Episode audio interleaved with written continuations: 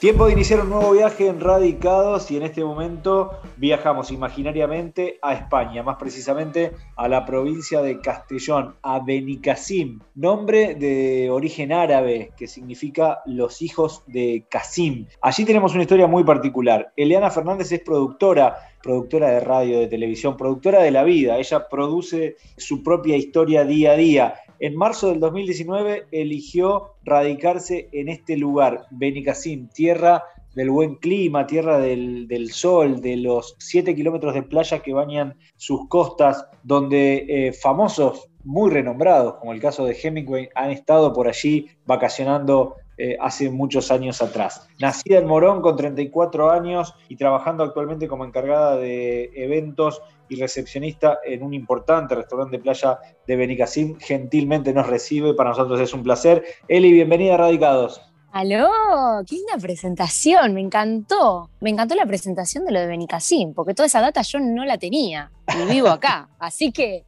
me encantó. balneario de Hemingway hace, hace muchos años y donde además tuvo ahí un, romance, algo que vamos a ampliar también en, el programa. Tierra de, verano, tierra de, de muchos amores. ¿Ya te enamoraste de tu nueva casa? Sí, esto es hermoso. Es verdad lo que decís de tierra de verano, de un clima espectacular todo el año. Cuando hace frío, que es invierno, creo que la mínima es de 10 grados y aún así tampoco es tan, tan, tan frío. Y la playita, la, arena blanquita, la verdad que es muy lindo Benicassim muchos días de sol, eh, mucho tiempo para, disfrutar de, la naturaleza.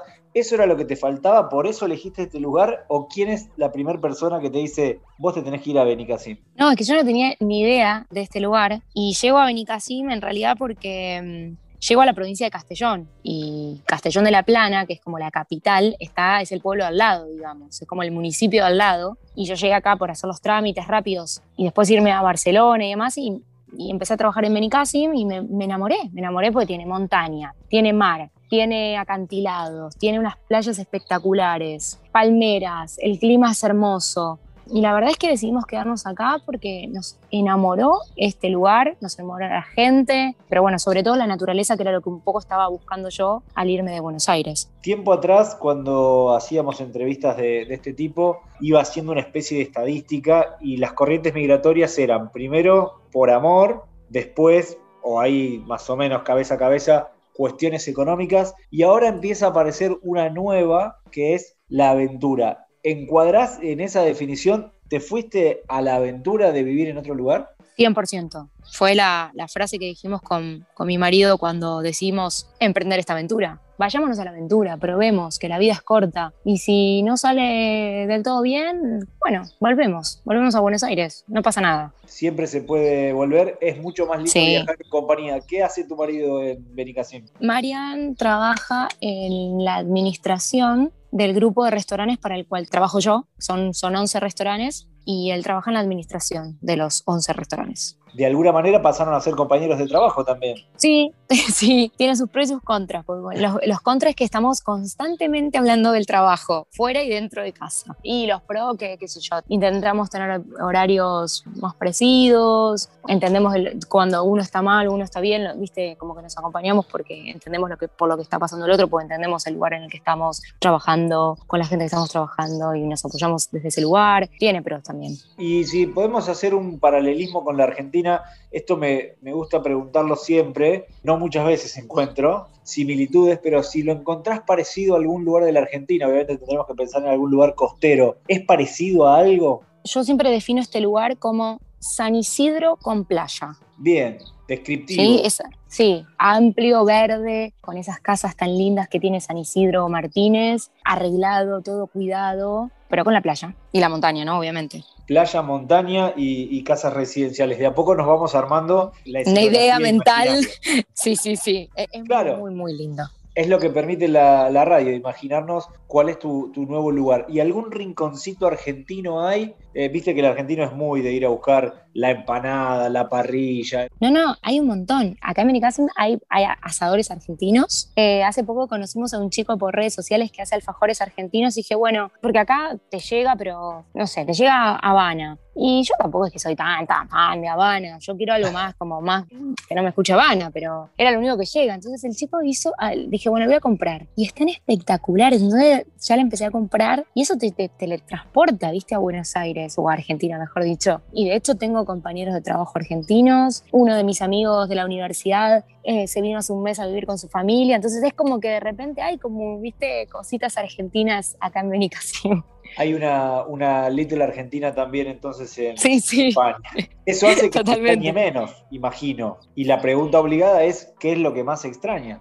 Yo lo que más extraño, claramente, es la familia y los amigos. Vivir afuera está bueno, tienes una experiencia muy, muy copada, pero no es tan fácil. O por lo menos para mí, la verdad es que yo extraño mucho, mucho, mucho Acá eh, conoces gente, puedes salir a tomar, lo que sea, pero tu gente, tus amigos, el mate, el mate o el asadito con, viste, e, ese folclore nuestro no lo tenés acá. Entonces, eso se extraña mucho, la verdad. Tal cual, y hace que sea un poquito más difícil, si bien vos elegiste un país donde no hay problemas con el idioma, salvo que obviamente te cruces con, con, algún catalán que no quiera hablar en español.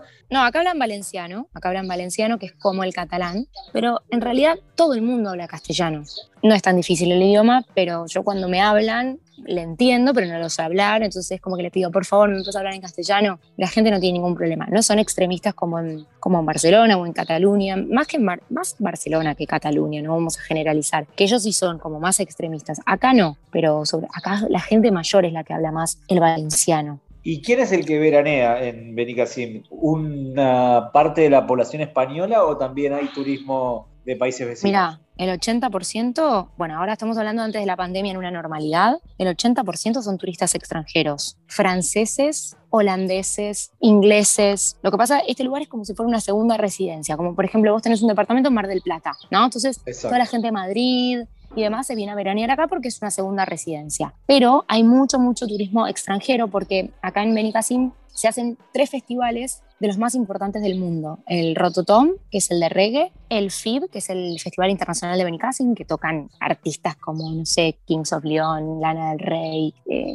bueno, ahora de esa talla te hablo. Claro. Y el, me falta uno más, San, San, Sal, creo que se dice, ahora no me acuerdo. Y son festivales muy, muy grandes que traen mucha, mucha, mucha gente de todos lados del mundo, que vienen específicamente a esos festivales. Y se hacen en verano, entonces realmente el turismo que hay acá en Benicassim es mucho de afuera. Eh, en el invierno esto está medio, medio muerto, la verdad, te soy honesta, pero son muy poquitos meses los que hay frío, es enero y un poquito de febrero. Después ya empieza a moverse de nuevo. Claro, y es una ciudad con con mucha vida, vida propia. ¿Imaginás cambiar tu lugar de residencia, explorar nuevos destinos? Yo siempre digo que cuando uno abandona su, casa natal, se transforma en un ciudadano del mundo, ya el desarraigo cuesta un poco menos y, también se abren esas puertas. ¿Está la posibilidad de radicarte en otro destino o te ves eh, en los próximos años viviendo todavía ahí en Benicassim? Siento que me estás leyendo la mente, no sé, porque es que esta conversación la, estoy teniendo estos días con mi marido de que, de que no nos casamos con este lugar. Este lugar es hermoso, pero es lo que decís vos, cuando uno deja su lugar, Buenos Aires en este caso, cuando uno lo deja, ya, no, ya te da, ya, ya perdés el miedo a seguir moviéndote. Claro. Pasa que nosotros tenemos dos perros, un gato, no es que estamos solos y ya está. Entonces es, es un poquito más difícil. Pero España es hermosa y si no es España es el otro lugar. Por ahora, nosotros llegamos hace dos años y un par de meses y uno hace que estamos en pandemia. Entonces tampoco es que lo disfrutamos tanto, tanto, tanto, porque un año estuvimos casi encerrados. Pero bueno, acá tienen mucho la, ¿viste, la cultura de, comprar las casas a 30 años 40 años. Yo digo, no me imagino pagar, terminar de pagar mi casa a los 70 años. No sé si quiero estar toda la vida en este lugar. Entonces, como que lo dejo un poco al destino, ¿viste? Como, vamos a ver qué pasa. Sigo como en la aventura. Bien, escribiendo capítulos de, la aventura y siguiendo para adelante, que un poco también de eso se trata. Económicamente, es un lugar que conviene con la mirada argentina y, con todo lo que llevamos a cuesta de, los problemas económicos que, tiene el país, la ecuación entre lo que se gana y lo que se gasta, ¿da? De súper, y podés ahorrar. Eso es lo bueno de vivir acá, que si bien es un lugar turístico, no es un lugar, no es Barcelona, que los alquileres son carísimos, nada que ver, los alquileres son económicos y el sueldo rinde, y te rinde y podés eh, salir a comer, te puedes comprar cosas, te puedes comprar un auto, o sea, puedes acceder a crédito, estamos hablando obviamente siempre estando legal, con un trabajo en blanco y demás, ¿no? En esas condiciones hablo yo. Yo no puedo generalizar en toda España, yo hablo de acá, porque no es lo mismo los sueldos que son en Barcelona que, o en Madrid o en las ciudades grandes que de un pueblo, pero también no son lo mismo los costos de vida. Nosotros acá, gracias a Dios, estamos bien, tenemos un, vivimos en, en, un bajo que tiene 80 metros de patio, con dos palmeras a 100 metros del mar, súper grande y, pagamos la mitad de cualquier alquiler en Barcelona ambientes, o un monoambiente. Entonces, el costo de vida es otro. Y se puede vivir en un ambiente mucho más relajado. Hace un ratito escuchábamos unos pajaritos que te acompañaban, ahora también tus mascotas que quieren participar. Sí, sí, sí, que salieron, al, que salieron al patio y están ladrando.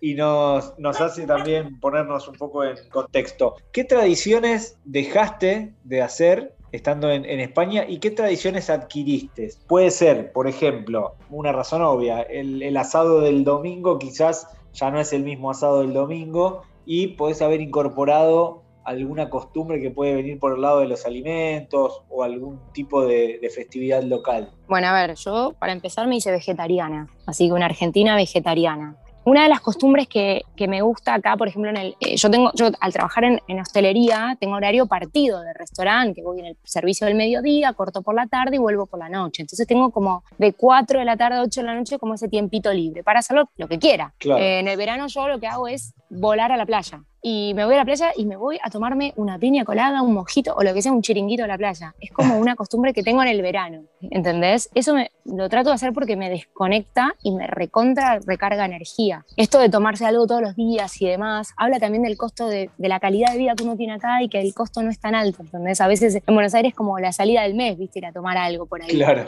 Acá se puede hacer y está buenísimo eso. Porque si no, sentís que trabajás para pagar cosas nada más. Y sos de los argentinos que está muy pendiente de lo que pasa en el país, que seguís escuchando Radio Argentina, que lees los portales de Argentina, que estás conectada o ya estás un poco más en modo española. Eh, sí, no, la verdad. Te miro algunos programas de vez en cuando por YouTube, te miro, te, te, leo algunos diarios, pero como así medio al pasar, porque no me quiero cargar de esa energía, viste, de, de todo lo que está sucediendo en el país, que sé que están, viste, un poco prendidos fuegos y, y también, bueno, obviamente yo hablo con mi familia, mis amigos y, y, todos te cuentan cómo están y demás, y vos estás de repente en la playa tomando tu mojito y es como que decís, mmm, no, viste, pobre gente. La verdad que leo, pero medio por, como los títulos leo, por decirlo así. Los titulares. Claro, por arriba, un, a un abuelo. No, por de, arriba, a ver, a ver qué pasó. La pregunta sí. obligada de, de, cada programa, quizás no la más simpática, pero es la que hay que hacer. ¿Está Argentina entre tus posibilidades a futuro? ¿Volverías a vivir en la Argentina? No voy a decir que no, porque me parece decir algo, que no, que no lo sé. Eh, ahora te digo que no, porque acá logramos lo que queríamos, que era estabilidad, que es lo que no, tenías en, lo que no teníamos en Argentina. Yo logré sacarme el miedo a salir a la calle y que me roben. Logré salir a la calle a cualquier hora, sacar el perro y no sentir que viene una persona y me va a robar. Es, eso es lo que yo logré acá, que para mí eso era calidad de vida. Más allá después, si te tomas tu mojito en la playa, yo, eso ya es, viste, un dato menor. Hablo de, de cosas más importantes, como la seguridad. Entonces ahora te digo que no, pero qué sé yo, quién sabe, en algunos años venideros, no lo sé no está la puerta del todo cerrada. ¿Cómo son los españoles de Benicassim con el argentino? ¿Lo conocen? ¿Lo identifican? ¿Tienen oídas algunas historias quizás de la parte que menos nos favorece en el 90, cuando iba el argentino busca que, no dejó bien parado al argentino en general? ¿Cómo, ¿Cómo, fue esa, esa relación? ¿Qué se sabía de la Argentina y cómo te trataron? Si son o no buenos anfitriones. La verdad que de todo. Me he encontrado con gente amorosa. Al principio cuando llegamos nos han ayudado muchísimo, mucha gente. Eh, mucha gente que conoce Argentina te dice, amamos Argentina, nos parece hermoso. La gente, los argentinos nos encanta el acento. Flashean con nuestro acento, ¿no? Aman el acento argentino. Y tenés gente que te dice, como me dijo un chico el otro día, eh, al argentino le falta el castillo nada más. Eh, me lo dijo bien, en modo chiste, pero, pero sé que tienen un poco esa concepción como del argentino canchero. Y es como que hay de todo, pero mm, yo tuve una situación con una señora en el restaurante que me vino a hacer un comentario medio racista y fue la primera vez que me pasó desde que vivo acá. Y como, como que el comentario fue, usó una palabra de acá, pero como argentina canchera. Y yo creo que un poco a veces tienen esa concepción, como que el argentino es un poco canchero. Y no sé si están tan errados. algo tiene que haber. Algo tiene que haber porque lo dice mucha gente, pero bueno, la verdad que el 99% de la gente que, no, que, que, me he cruzado aquí, que nos han ayudado y con las que convivo, es como que soy parte de la sociedad, ¿entendés? Como que ya soy parte de acá hay de todo como en todos lados del mundo, pero a la gente, al argentino le, les gusta el argentino, ¿viste? El argentino es muy trabajador, yo siempre digo, el argentino al vivir en crisis tiene que saber hacer de todo. Claro, es creativo.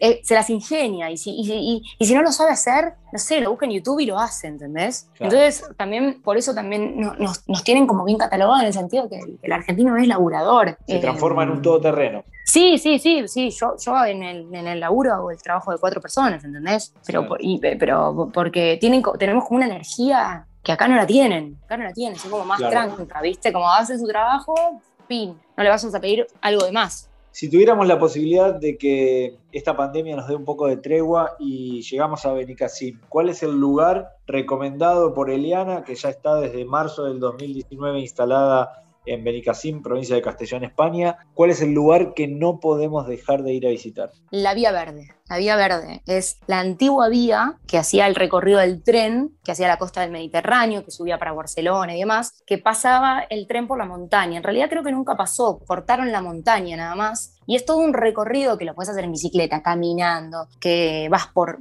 digamos, cruzás la montaña y tenés el acantilado con el mar Mediterráneo de costado. Es hermoso, hermoso, hermoso, porque tenés la montaña, las piedras de la montaña que, que vas por el medio literalmente porque está cortada la mitad y lo que une es el pueblo de al lado, que es Benicassim Oropesa, que es el pueblo de al lado. Y es, realmente para mí es lo más lindo, porque está súper conectado con, con, la naturaleza. Con esa imagen nos vamos a quedar imaginando poder viajar y quién dice visitarte. Te mandamos un saludo muy grande desde Buenos Aires. Eliana Fernández entonces del otro lado más que el charco ya, este, este gran océano que, que, nos separa y la tecnología que nos permite estar en contacto con vos. Así que gracias por este tiempo, Eli. El cierre, todo tuyo. Gracias, gracias a ustedes. Y lo que digo siempre es que si alguien tiene esa semillita dentro, esa chispita de querer mudarse, viajar, probar, que lo haga porque la vida es una sola. Y esta pandemia creo que nos lo recordó a todos. Sin lugar a dudas. Gracias, Eli.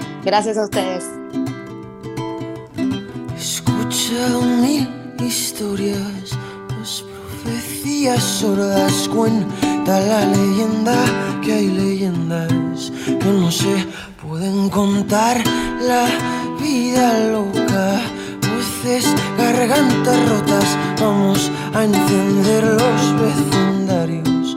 Si te quieres arriesgar, hay una estrofa una canción como sacan tan en otros abecedarios.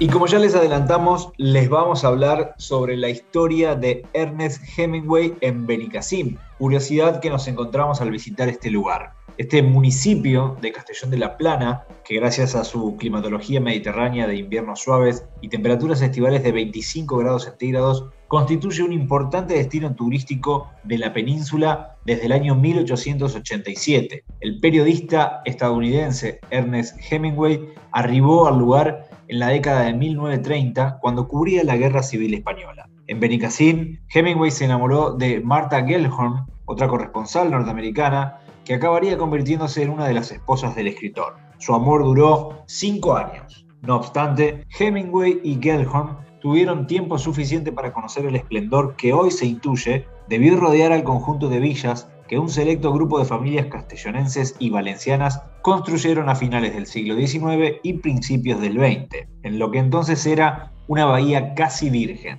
Villa Paquita, Villa Elisa, Villa María, Villa Victoria, hay catalogadas 51 de estas residencias tipo palacio en el lugar. Se dice que Hemingway se hospedó en Villa Amparo durante su estadía en Benicassim. Lo que resulta incuestionable es que coexistieron dos zonas opuestas dentro de ese Biarritz valenciano. La corte celestial donde vivían los tranquilos y el infierno destinado a los desenfadados. Las casas de los juerguistas se localizan próximas al Hotel Boramar, sitio elegido para albergar las grandes fiestas que organizaban estas adineradas familias. Cada villa presenta una arquitectura diferente, sin embargo, existen elementos comunes que aportan uniformidad al conjunto, como las terrazas, las tejas, las rejas de hierro forjado o los jardines delanteros. La burguesía, al igual que Ernest Hemingway, acudían a Benicassim para darse baños de mar debido a las propiedades terapéuticas del agua salada en combinación con las algas y el barro. Si disfrutaste del viaje, muy pronto nos volvemos a encontrar con un nuevo destino para seguir conociendo el mundo y saber cómo viven los argentinos más allá de las fronteras. Viajo todo el tiempo a muchos lados. Viajo sin saber a dónde voy. No sé bien dónde queda mi casa. No sé cómo estoy si no me voy.